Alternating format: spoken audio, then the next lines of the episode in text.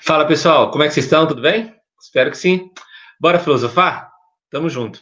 Olha só, eu estou começando hoje uma sequência de aulas muito legais, onde a gente vai começar a entender qual que deve ser o papel do Estado na vida do indivíduo.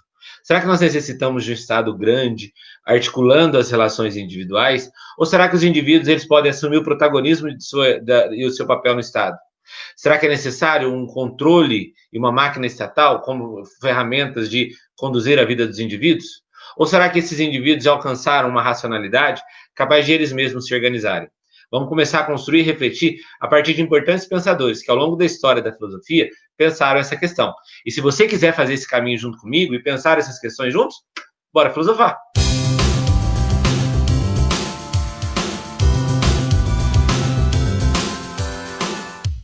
Então vamos lá, gente. Essa aula eu vou organizar em algumas partes. No primeiro momento, eu quero entender a origem do Estado. O que veio antes? O Estado ou os indivíduos? Será que esse Estado surge a partir de uma necessidade dos indivíduos? Ou os indivíduos decidem se organizar a partir do Estado para que a sociedade surja? Depois, no segundo ponto da aula, eu quero entender com vocês se é necessário um Estado grande ou se é necessário um Estado pequeno, para que nós possamos alcançar um progresso e uma organização social.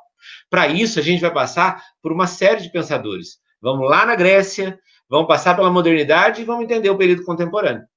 Tá bom? Nesse primeiro momento, eu vou trabalhar com vocês a origem do Estado. Em que momento o Estado surgiu? Tá? E aí eu quero fazer um debate entre Aristóteles, como uma visão clássica, e os contratualistas, como uma visão moderna. Tá bom? Vamos para a aula? Então, gente, o título dessa aula é O papel do Estado na vida social. E lembrando sempre esse Estado não como uma condição, mas uma nação. Estado, numa grafia, com E maiúsculo, porque é aquele que vai ser o, está, o, maior, o estágio mais alto de uma organização social. A questão que a gente levanta nesse primeiro momento é: quem veio primeiro? O Estado, e a partir do Estado os indivíduos se organizaram, porque os indivíduos são incapazes de se organizar sem um poder acima, ou os indivíduos que nascem a partir de uma naturalidade, e a partir dessa naturalidade surge a política. Vamos refletir nesse sentido e, e encontrar alguns pontos de vista. Tá? No primeiro momento, eu quero entender com vocês é, é, é justamente esse debate, o surgimento do Estado. De um lado, eu vou apresentar uma visão clássica, e essa visão clássica é a visão aristotélica, da ideia do zoon político, ou seja, o homem como um animal político, e um contraponto, eu vou apresentar uma visão moderna dos contratualistas, Thomas Hobbes, John Locke e Jean-Jacques Rousseau. E aí, a gente fazer esse contraponto dos dois. Eu gosto muito nas minhas aulas de não apresentar um ponto de vista. Embora eu tenha as minhas concepções e as minhas convicções do campo político, pouco importa essas concepções agora. É necessário que nós criamos, e você que está acompanhando a aula, crie a sua concepção de organização do Estado. Então, eu quero fazer esse contraponto desses dois lados da moeda, tá? Partindo da ideia de Aristóteles. Aristóteles, como uma visão clássica, lembra que Aristóteles está na decadência de Atenas, a democracia ateniense, que foi proposta por Péricles, já está apresentando sinais de decadência. Logo, o, a, a, o Império Helenístico vai chegar em Atenas, e aí vai substituir aquela democracia por um império. Tá? E Aristóteles está assistindo isso. E ele parte da ideia de que o homem é um ser social. Como assim o homem é um ser social? Para o Aristóteles, toda a organização de uma sociedade parte do ser humano, parte do indivíduo. De uma forma natural, de uma forma natural, a partir de nossa natureza, nós vamos estabelecendo vínculos entre nós. Portanto, para Aristóteles, o Estado é posterior ao indivíduo. Porque o que vai acontecer?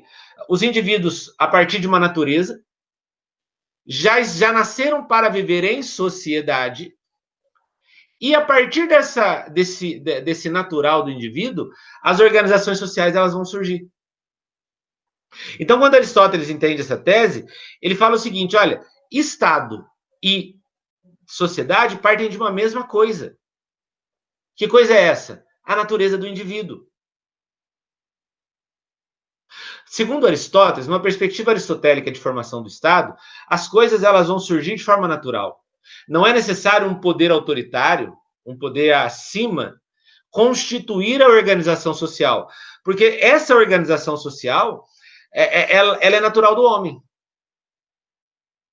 Só que nesse sentido, vai aparecer um problema interessante para a gente refletir. À medida que a sociedade foi se organizando, posterior ao pensamento aristotélico, essa ideia de uma sociedade organizada de forma natural vai desaparecendo. Essa concepção realista de Aristóteles sobre política, onde os indivíduos vão, de forma racional, compreender sua melhor forma de organização, foi se perdendo ao longo dos séculos. E aí vai surgir a necessidade de uma nova organização a partir do pensamento contratualista, que a gente vai ver daqui a pouco. Qual que é qual que é, qual que é o pensamento do Aristóteles? Cabe aos indivíduos que compõem aquela sociedade pensar na sua melhor maneira racional de se organizar, entendendo que o Estado é posterior ao indivíduo. Nós somos animais políticos, nós nascemos para viver em sociedade. O que foi acontecendo ao longo dos séculos? Quando a gente atinge, por exemplo, a cristandade, e aí a gente vai ter um poder da igreja e do Estado se juntando para conduzir a vida dos indivíduos.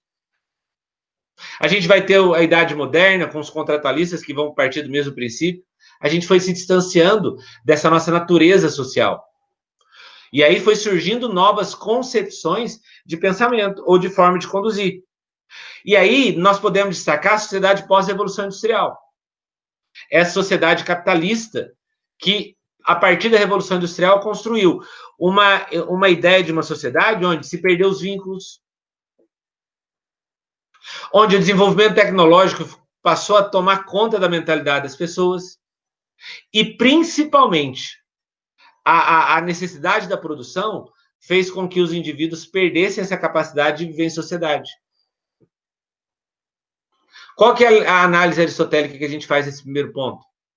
A nossa origem, a nossa natureza, a, a, a, o ponto de partida de nossa existência é viver em sociedade, é sermos seres, seres sociais. Acontece que ao longo da história nós fomos perdendo isso. E aí o Estado, ele foi ocupando esse espaço que nós fomos deixando de lado. Isso era nosso, era da nossa natureza. E foi se desprendendo de nossa natureza para que o Estado surgisse. Ainda na, na, visão do Aristóteles, é interessante a gente entender qual que é a relação pública e privada na vida do indivíduo. O Aristóteles ele tem uma concepção interessante sobre o que é público e o que é privado. E é legal você entender que, partindo da ideia aristotélica, nós fomos invertendo esses papéis nos dias de hoje. Porque, por exemplo, para Aristóteles, o que é o privado? O privado é o econômico. A dimensão familiar dos indivíduos é a sua capacidade econômica. Então, para Aristóteles, o Estado ele não tem um papel econômico na vida dos indivíduos. Não. Para Aristóteles, a economia ela deve partir da própria família. Então, não cabe ao Estado determinar as relações econômicas dos indivíduos. Porque isso está numa dimensão privada. Cabe ao Estado a condução da vida pública cabe ao Estado a, a, a obrigação do campo político na vida dos indivíduos. Por exemplo, conduzir os indivíduos à justiça. Então, entendam. Qual é o papel do Estado na visão aristotélica? Esse Estado que nasceu depois dos indivíduos. O Estado ele é posterior aos indivíduos. O papel do Estado não é outro senão fazer com que esses indivíduos possam construir uma dimensão econômica privada. E à medida que no campo privado eu me realizei no, no campo econômico, eu posso ingressar na vida pública, na justiça, na política. A política, para Aristóteles, não é o ambiente da economia, de uma realização econômica. Eu me realizo economicamente no campo privado, no meu trabalho. E vejam como que essas relações se inverteram nos dias de hoje. As pessoas hoje buscam uma realização econômica na política. Esse ano, por exemplo, 2020, que é o ano de eleição, quantos candidatos a vereadores vão querer ingressar na vida pública para ter uma estabilidade econômica, para ter um bom salário, porque o vereador ganha bem? E a questão da justiça fica em segundo, terceiro, quarto plano. Então, à medida que nós invertemos aquele papel que no primeiro quadro eu trabalhei com vocês, à medida que nós fomos distanciando da ideia de sermos seres sociais, nós também vamos inverter essa, é, esse papel. Porque na, a partir da sociedade moderna, a política ganha uma dimensão econômica. E a justiça ganha uma dimensão privada. Cabe à família, por exemplo, a segurança dos indivíduos. E nós passamos a cada vez mais estar dependentes do Estado. Cada vez mais o Estado passou a ser aquele que vai gerar, que vai prover as nossas necessidades. Nós passamos a colocar no Estado o papel que, segundo Aristóteles, era nosso de gerar as nossas próprias riquezas. O Aristóteles ele entende o seguinte: beleza, na família eu alcancei a minha a dimensão econômica. Eu alcancei aquilo que atende as minhas necessidades básicas. Agora eu posso ingressar na vida pública. Percebam, o número de políticos que entraram na política pobres, do ponto de vista financeiro, e que dois mandatos depois já tem lá terrenos pela cidade inteira. Por quê? Porque entenderam que a política deveria ser sua realização econômica. Ou seja, inverteu o papel que Aristóteles havia dito. Então vamos entender aqui, para eu e para os contratualistas. Para Aristóteles, o Estado é posterior à sociedade. Nós nascemos para viver em sociedade. A sociedade é natural, é uma organização natural. Que nós precisamos fazer o que com ela? Nós precisamos, de alguma maneira, é... voltando. Corta. Vamos lá.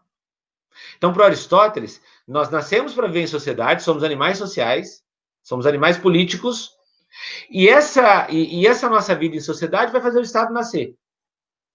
E o Estado ele deve ser garantidor de justiça e não de economia, porque a dimensão econômica cabe à família. Então, pessoal, continuando, é, já entendido a concepção aristotélica de Estado, vamos entender agora a concepção contratualista. Durante a Idade Moderna, vão surgir três importantes pensadores que vão entender que a sociedade ela nasce de um contrato social. Então, enquanto Aristóteles, como eu disse para vocês, entende o Estado de uma forma natural, os contratualistas vão entender o Estado de uma forma artificial, ou seja, partindo de um poder partindo de alguém que seja soberano a esse Estado, a essa compreensão. Tá? É, é, é, importante que aqui eu vou dar uma passada em cada um dos três.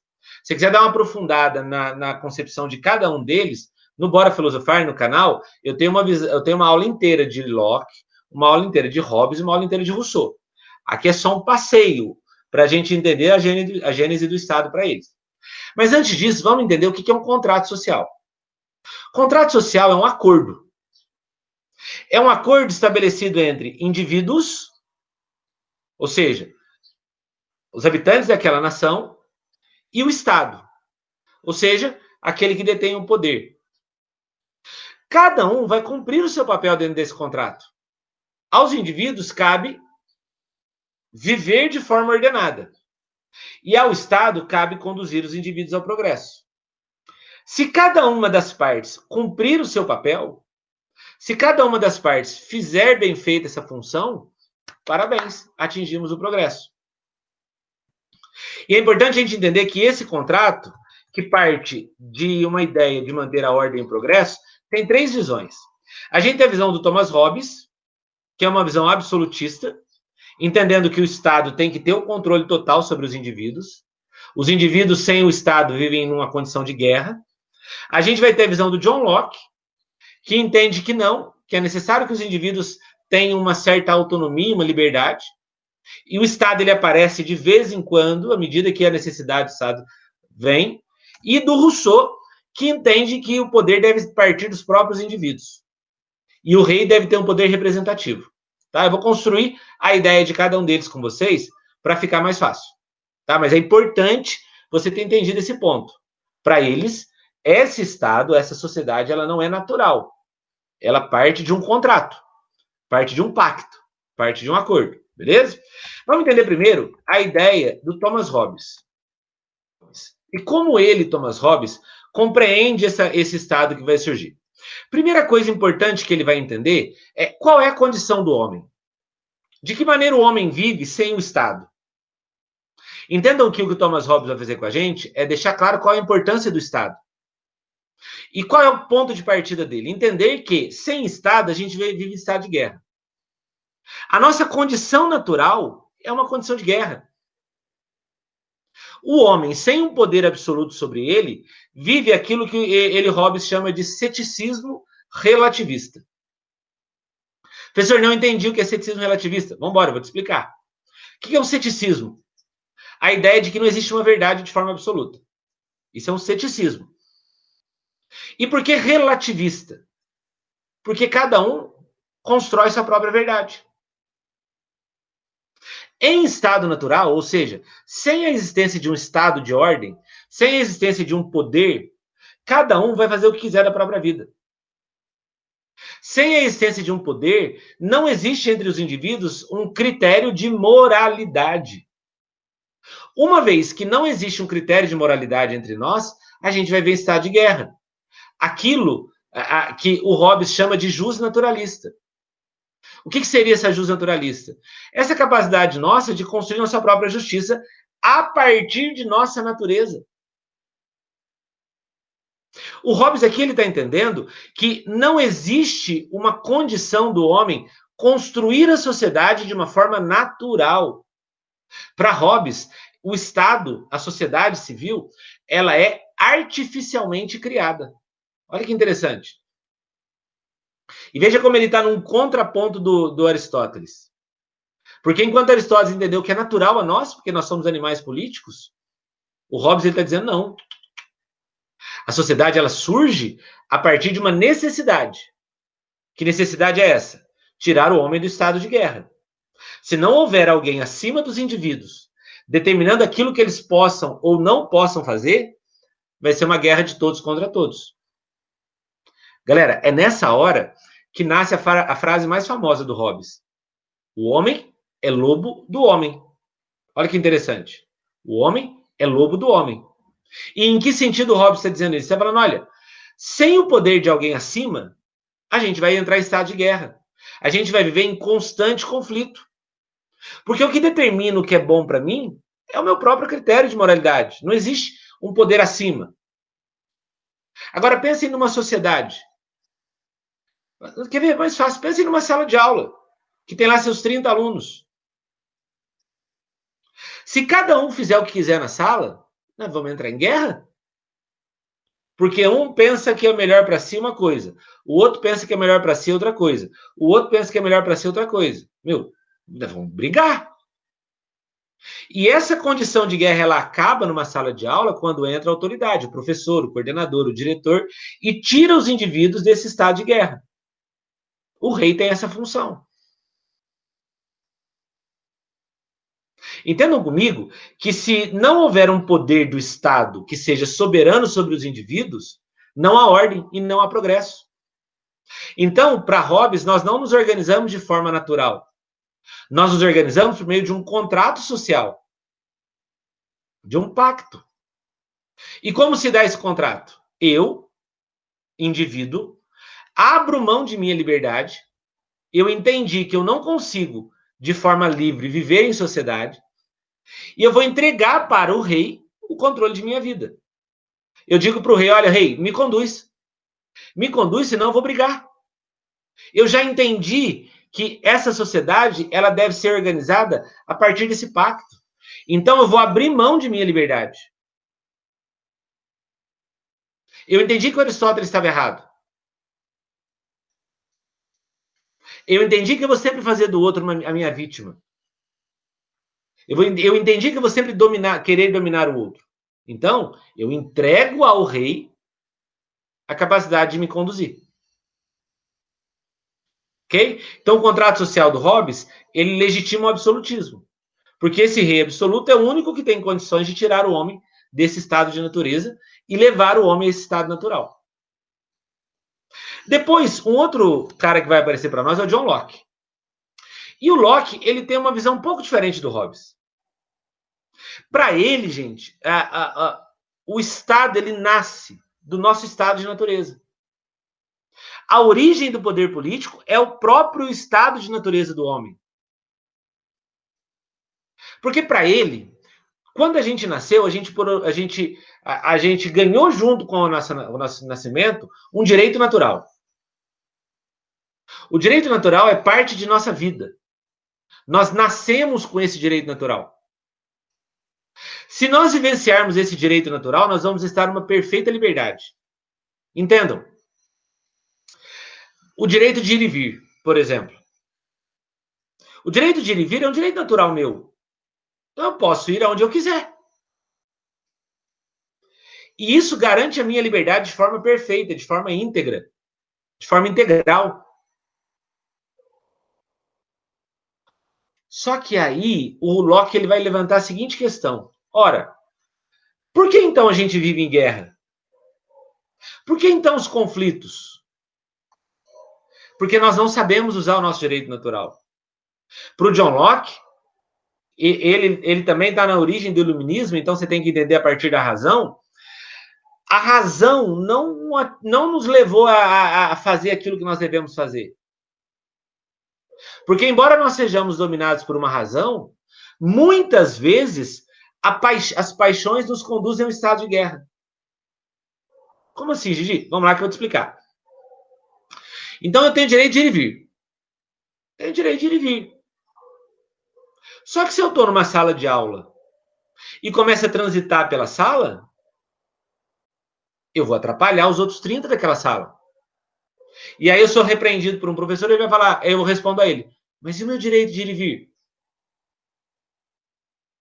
Esse direito ele tem que ser limitado porque você está sendo dominado por uma paixão. E, gente, não entendam paixão de forma romântica, não estou apaixonado. Não. Paixão é tudo aquilo que é externo a mim. Paixão é tudo, que, tudo aquilo que me afeta. O John Locke está dizendo o seguinte: o Estado ele tem que aparecer nesse momento. Entendam comigo que o Estado ele não tem que ser controlador. Ele não tem que ser absoluto. Mas nos momentos em que os indivíduos agirem por essas paixões e deixarem de lado a razão, o Estado aparece. Não para determinar as relações, mas para mediar conflitos.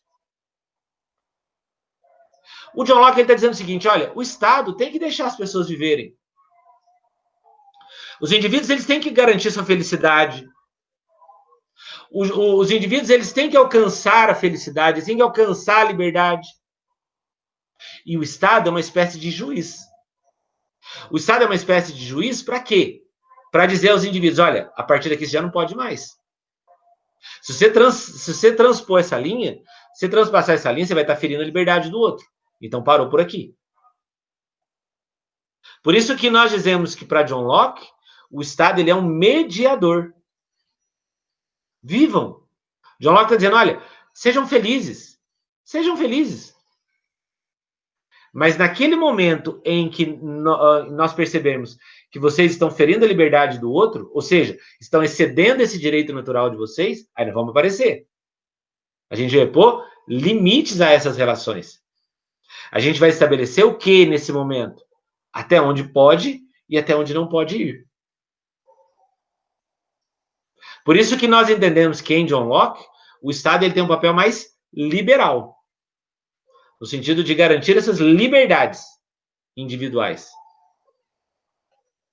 E aí vai aparecer o Rousseau.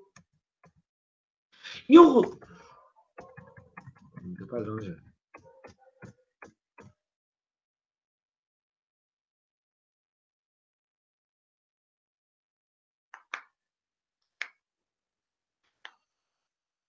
E aí vai aparecer o Rousseau como o último dos contratualistas.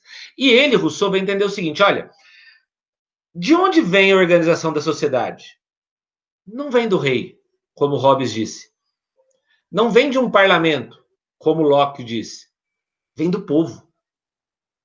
As leis que conduzem o Estado devem emanar do povo. Entendam que Rousseau ele está no auge do, do, do iluminismo francês. E ele vai servir de base para a Revolução Francesa. E, e, veja que interessante a frase que aparece no livro dele Contrato Social. Os homens nascem livres, porém acorrentados por todos os lados. Nós estamos presos, segundo Rousseau, a uma ordem social que parte de, uma, de um direito divino, por exemplo, como Hobbes definiu. Para ele, para o Rousseau, a organização social ela não deve partir de um direito divino do rei, por exemplo. E nem de uma naturalidade, como Aristóteles diz, mas é uma necessidade humana. É uma necessidade de que parte dos indivíduos. O Rousseau aqui ele está entendendo que o Estado ele deve garantir aquilo que os indivíduos querem, não aquilo que o rei quer, Hobbes, tampouco aquilo que o parlamento quer, Locke, mas aquilo que o povo quer. Então, ponto de, um ponto de importante que Rousseau desenvolve é que deve desconstruir ideias como direito de família, ou elementos do direito, como a família, como o direito divino do rei, ou a, ou a própria força absolutista. Não. Para o Rousseau, a sociedade que é organizada por uma lei universal, seja ela partindo de um Deus, seja indo para. Ela não vai atingir o progresso. O Estado ele deve ser aquele, a, a, a, aquela, aquela força que garanta uma vontade geral. Como assim vontade geral? Vou te explicar. Então, o que o Estado deve fazer? Ele deve ouvir o povo entender qual é o desejo do povo e simplesmente executar a vontade do povo. Entendendo que nunca essa vontade ela vai ser unânime, mas ela vai garantir os interesses da maior parte da população. Não tem que ter rei para Rousseau? Claro que tem.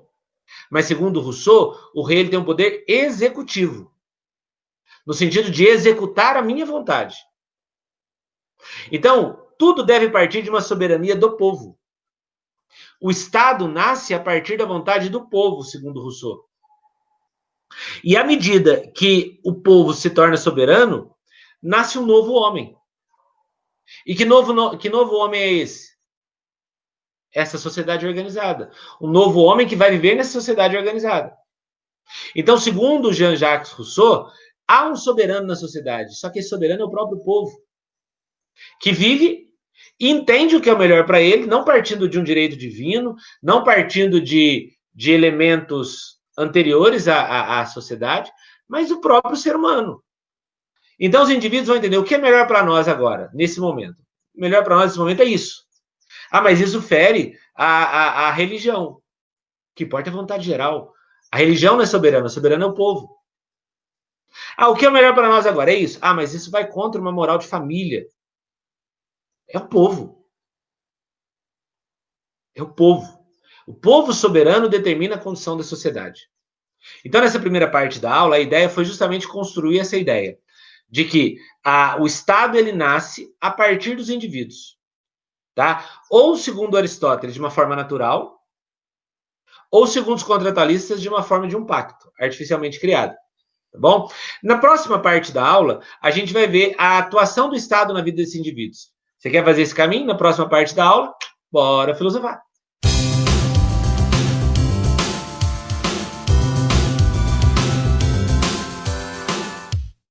Fala pessoal, como é que vocês estão? Tudo bem? Espero que sim. Bora filosofar? Tamo junto. Olha só, segunda parte da nossa aula sobre a relação de Estado e indivíduos. Como é que o Estado foi sendo construído ao longo da história? Pensar Estado no sentido de é, o Estado-nação e pensar indivíduo no sentido da população que compõe esse Estado. O que é mais importante, Estado ou indivíduo? De que maneira o Estado deve se relacionar? Na primeira parte, entendemos a perspecção, a perspecção de Aristóteles da criação do Estado e a percepção, a percepção dos contratualistas da, da construção do Estado. Agora, nesse segundo vídeo, eu te convido a chegar mais perto dos nossos tempos, a percepção moderna e contemporânea dessa relação do Estado. Vou fazer um debate, de um lado, colocar é, Immanuel Kant e Hegel, e no segundo, do, do outro lado, colocar Ortega y Gasset e Benjamin Constant. E de que maneira a visão desses dois lados entendem essa relação do Estado com os indivíduos. Quer fazer essa jornada comigo? Bora filosofar.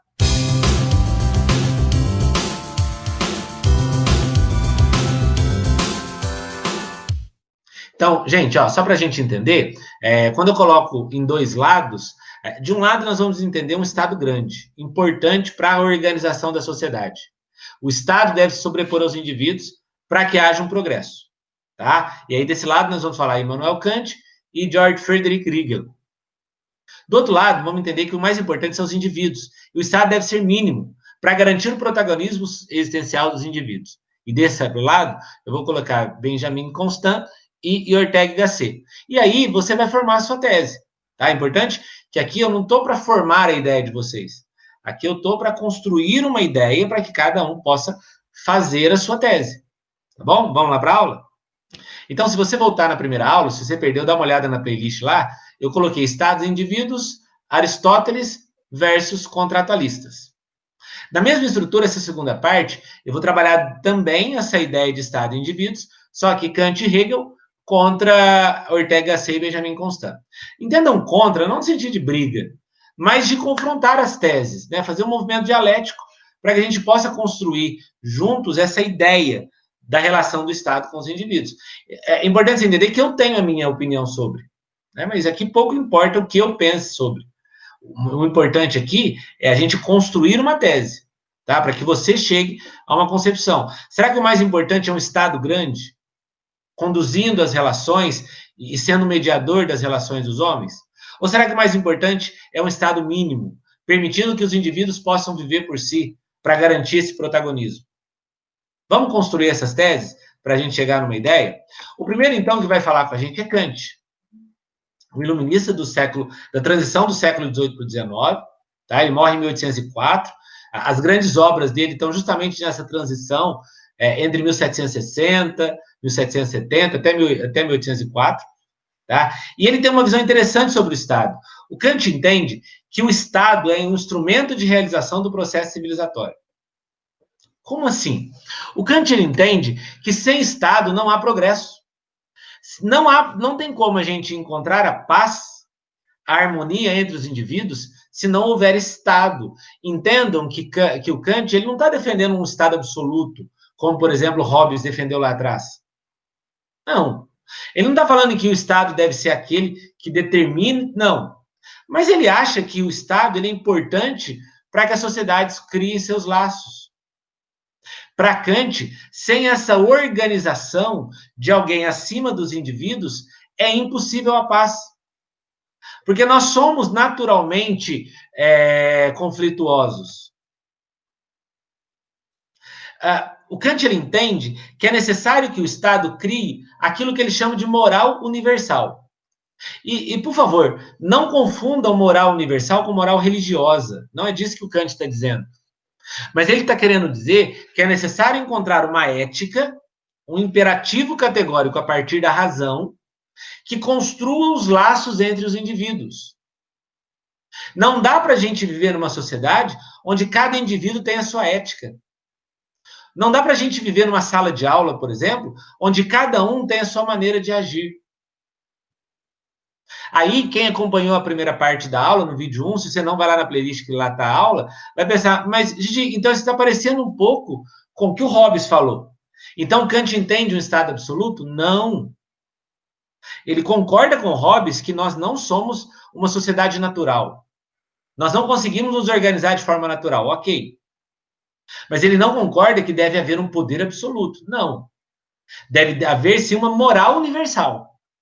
Ou seja, um conjunto de regras, um conjunto de valores que partam a partir da razão e não a partir da religião, mas a partir da razão, para que esses indivíduos possam viver de forma harmônica.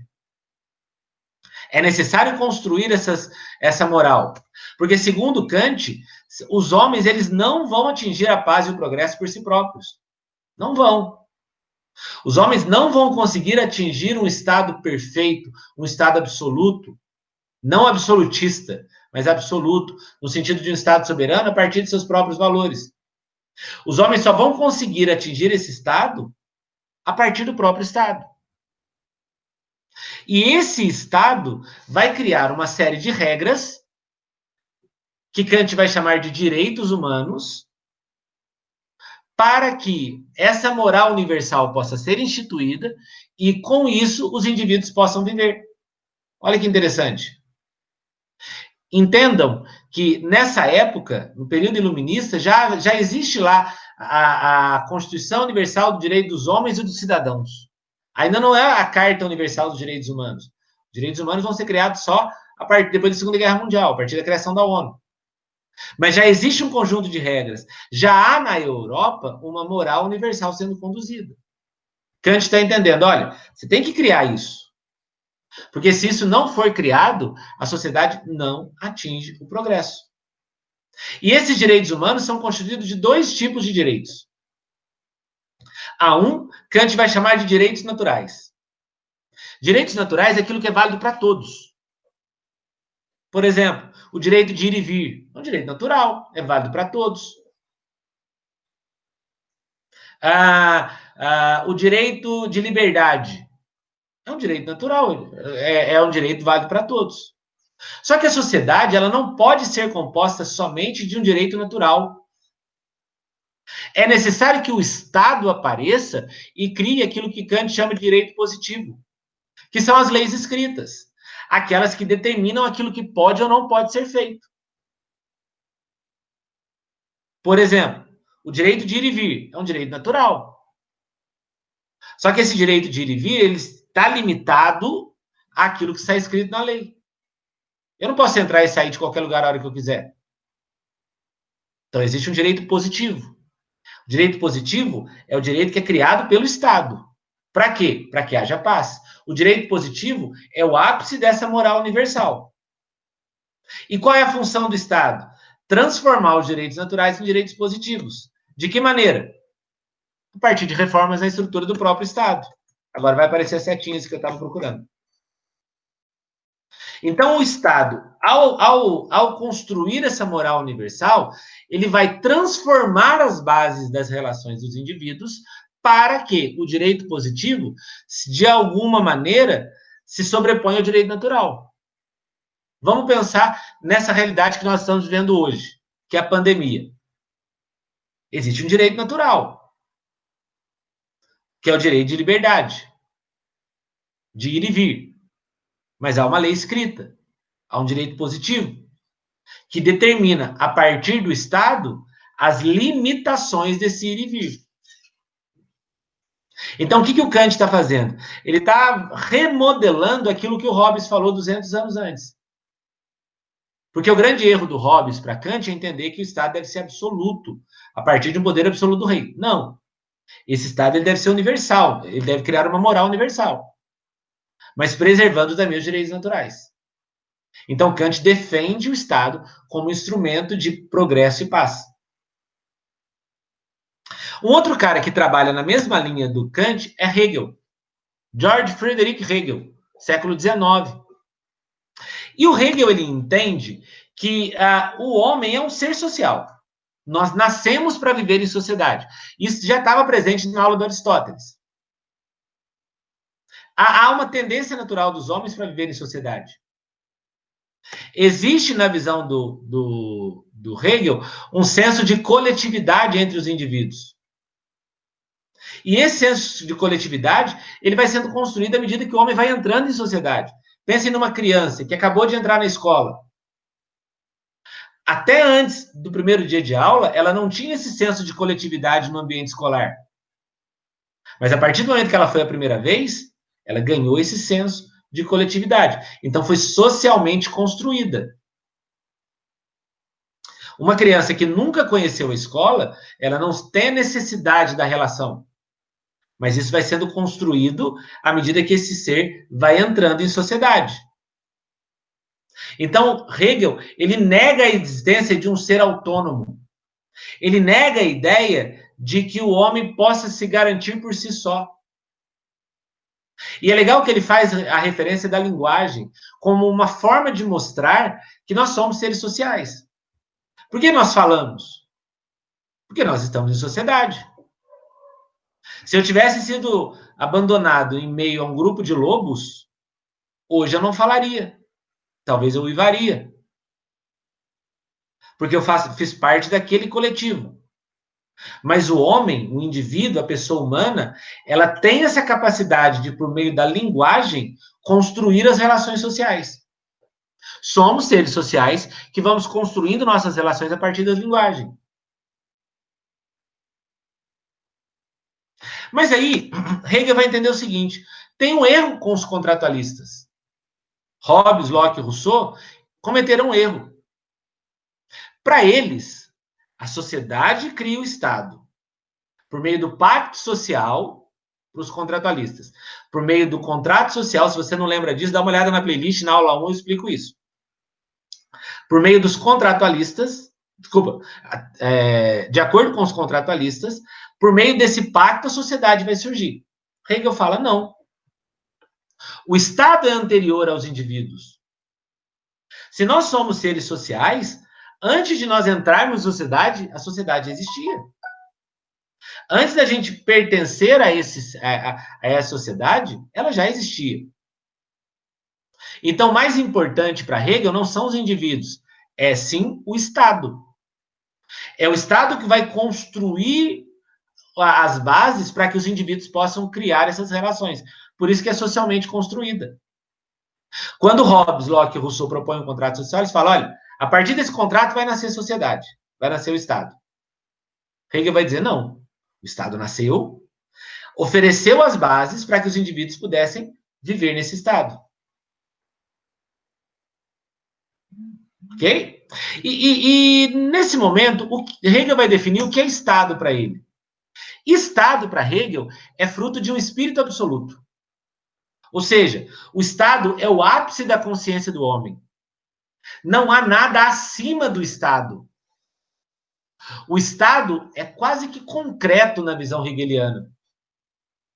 O Estado é a realização máxima da sociedade. Hegel chega a dizer que o Estado é a forma absoluta da consciência humana. E é interessante você pensar que no século XX, uh, o nazifascismo se apropriou desse discurso de Hegel. Hegel não era fascista e nem nazista. Mas Hitler, por exemplo, quando entende essa ideia de Hegel, fala: olha, aqui está uma justificativa para o nazismo. Não há nada acima do Estado. Então, todos aqueles que buscam uma estrutura acima do Estado devem ser perseguidos. Porque o Estado é o ápice, é a plenitude da realização humana. O Estado é aquele instrumento que vai limitar a coletividade. Eu não posso fazer o que eu quiser. É necessário que haja é, estruturas dentro do Estado que limitem as relações sociais, a família, a própria sociedade.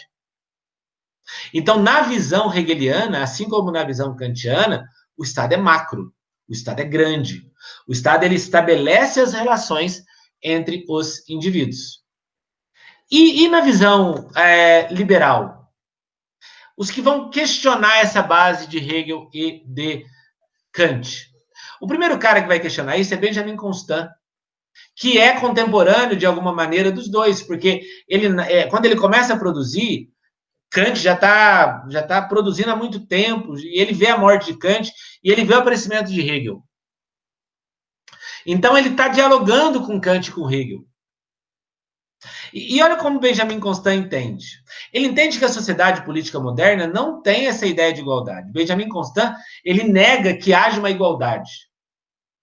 Na verdade, essa, esse ideal de igualdade, segundo Benjamin Constant, é um instrumento de dominação da sociedade. Não existe igualdade. Porque não a, a, sociedade ela é construída de um desnível ou de uma desigualdade socioeconômica. E ele vai entender o seguinte: olha que análise interessante que ele faz. Os gregos, eles entenderam que o poder é uma partilha. Ao analisar os gregos, Benjamin Constant entende que todos são iguais e dividem de forma igual o poder. Só que ele pergunta: é todos mesmo? Não. São só os cidadãos. E os cidadãos representam a minoria da sociedade. Os cidadãos não são todos. Então, mesmo entre os gregos que já entendiam essa ideia de igualdade, essa igualdade ela não existia. Porque o poder não era partilhado entre todos os indivíduos, era partilhado entre todos os cidadãos. Então, desde o surgimento da sociedade, nós já não temos igualdade. E ao olhar a sociedade moderna, ele vai entender que os indivíduos só serão livres se o poder do Estado não, não definir a sua realidade individual. Para Benjamin Constant, a individualidade ela triunfa à medida que a autoridade do Estado é enfraquecida. Ou seja, nós vamos nos aproximar de uma igualdade quando cada um puder viver sua realidade, sem o Estado determinar aquilo que nós podemos ou não fazer. Pensem, por exemplo, no ideal de igualdade de um Estado. Pensem no rico e no pobre. Pensem no rico e no pobre. E o Estado que busca a igualdade entre ricos e pobres. O Estado, ele vai criar meios do pobre prosperar e chegar no mesmo, do, mesmo nível do rico? Não. O Estado não vai fazer isso. O Estado, ao olhar o rico e o pobre, vai pensar: olha, eu preciso dar uma, criar uma forma desse pobre crescer, crescer, crescer e chegar no mesmo nível do rico. Não. O que, que o Estado faz? Ele, ao invés de promover o crescimento do pobre, ele promove uma dificuldade do rico. Ele não quer nivelar a igualdade a partir do alto. Ele quer puxar para baixo essa igualdade. Então, ele cria imposto, ele cria meios de, de regular, a, a, de tarifar as riquezas, ele cria meios de que aquele que seja rico seja menos rico. Então, a igualdade não é acompanhada de um triunfo. A igualdade é acompanhada de uma de um controle. E o indivíduo nunca vai prosperar nesse momento. Agora, se o indivíduo deixar as pessoas viverem, desculpa, se o Estado deixar os indivíduos viverem, e esse pobre pensar, cara, eu preciso trabalhar para ser rico, em algum momento ele vai melhorar de vida. Eu gosto de uma, de uma, de uma comparação que um professor amigo meu fez, e que eu uso sempre nesse momento da aula. Ele fala assim: olha, se você vai para os Estados Unidos, o funcionário olha para o patrão e pensa assim: cara, eu tenho que trabalhar bastante para um dia eu chegar próximo ao que o meu patrão tem. Aqui no Brasil, o funcionário olha para o patrão e pensa: cara, eu preciso dar um jeito de ferrar a vida desse patrão para que ele fique igual a mim. Porque nós temos um Estado que controla. Você quer fortalecer a individualidade? O Estado deve diminuir e permitir que os indivíduos possam viver e para Benjamin Constant, nós vamos ter esse Estado pequeno, permitindo o triunfo dos indivíduos por meio de um sistema representativo, onde não é todos que pode governar. Benjamin Constant entende que somente aqueles mais bem preparados intelectualmente devem conduzir a sociedade. Ele chama isso de lazer. O lazer é a capacidade intelectual do homem de se preparar para a vida política. Então, à medida que os mais bem preparados intelectualmente assumirem os espaços políticos, o que vai acontecer com a sociedade? A sociedade ela vai se tornar uma sociedade racional, onde o Estado desaparece para que o indivíduo triunfe. Então, ele vai totalmente contra aquilo que Kant e Hegel defenderam. E para terminar a aula, um outro cara que vai diretamente contra Kant e Hegel é Ortega y Gasset um espanhol aqui do século XX. E ele entende que essa ideia de estatização da vida cria uma, uma dependência dos indivíduos em relação ao Estado. O que, que ele está pensando? Ele está pensando o seguinte: quanto maior o Estado é, mais dependente desse Estado o indivíduo se torna. Logo, ter um Estado grande é um grande perigo. Porque o indivíduo ele começa a enxergar o Estado como provedor de suas necessidades. O Estado ele não é aquela ferramenta de organização social. Não. O Estado grande, ele se torna aquele que vai prover aquilo que eu preciso. Peguem, por exemplo, Bolsa Família. Há um tempo atrás surgiu um boato que o, que o governo ia cortar o Bolsa Família. Os dependentes do programa assistencial ficaram loucos e foram correndo para a Caixa Econômica para sacar o dinheiro que estava lá. Pouco importa quem está no governo. O que importa é ele manter aquela necessidade que eu tenho do programa assistencial. Eu, particularmente, me preocupo muito com um governo que, uh, que cria a ideia na cabeça da pessoa que a única herança que o pai vai deixar para o seu filho é o cartão do Bolsa Família. Deve ser um programa, sim, assistencial importante, mas ele deve criar meios do indivíduo sair desse programa em algum momento.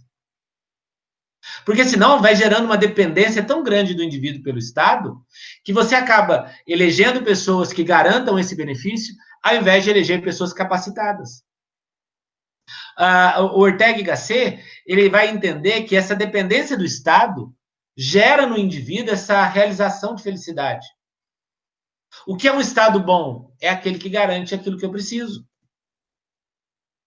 O grande problema desse Estado é que faz com que o indivíduo ele não viva uma espontaneidade social. Não. Eu não reflito em quem eu vou votar. Eu voto naquele que garante aquela necessidade de prover o que eu preciso. E isso é um grande perigo, porque isso, na visão do Ortega Gasset, formam as massas. Aquilo que na sociologia nós chamamos de massa de manobra.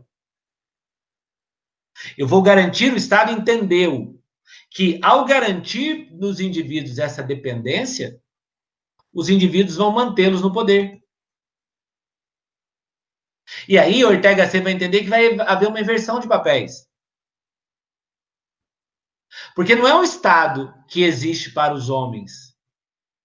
São os homens que, ao viver, constituem o um Estado.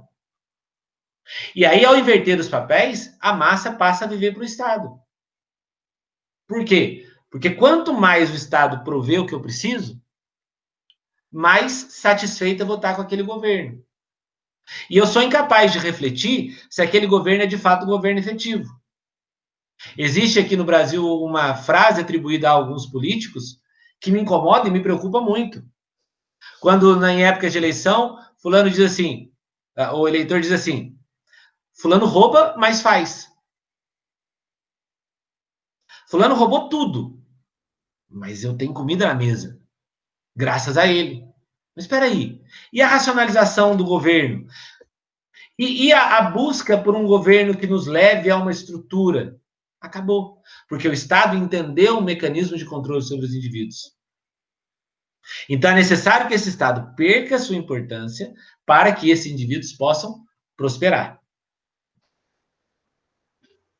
Então é isso aí, pessoal. Construímos aí essa segunda parte da aula, de novo confrontando Estado macro, Estado pequeno, Estado mínimo, tá? A partir de Hegel, Kant, Benjamin Constant e Ortega C. E eu quero que você fique a sua tese. A partir dessa construção, você entende o que é melhor. Será que um Estado grande é melhor? Porque ele é o provedor das minhas necessidades, e aí eu, eu tenho que me preocupar com outras coisas, porque o Estado gera aquilo que eu preciso? Ou será que o Estado mínimo é melhor, porque eu tenho que ter protagonismo e definir as bases da minha vida? Fica a critério seu escolher, tá bom? Meu papel aqui foi só acender o fósforo. Fazer pegar fogo, cabe a vocês. Espero vocês na próxima aula, onde a gente vai continuar essa sequência de filosofia política. Tomara que você tenha gostado. Se você quiser continuar comigo, bora filosofar!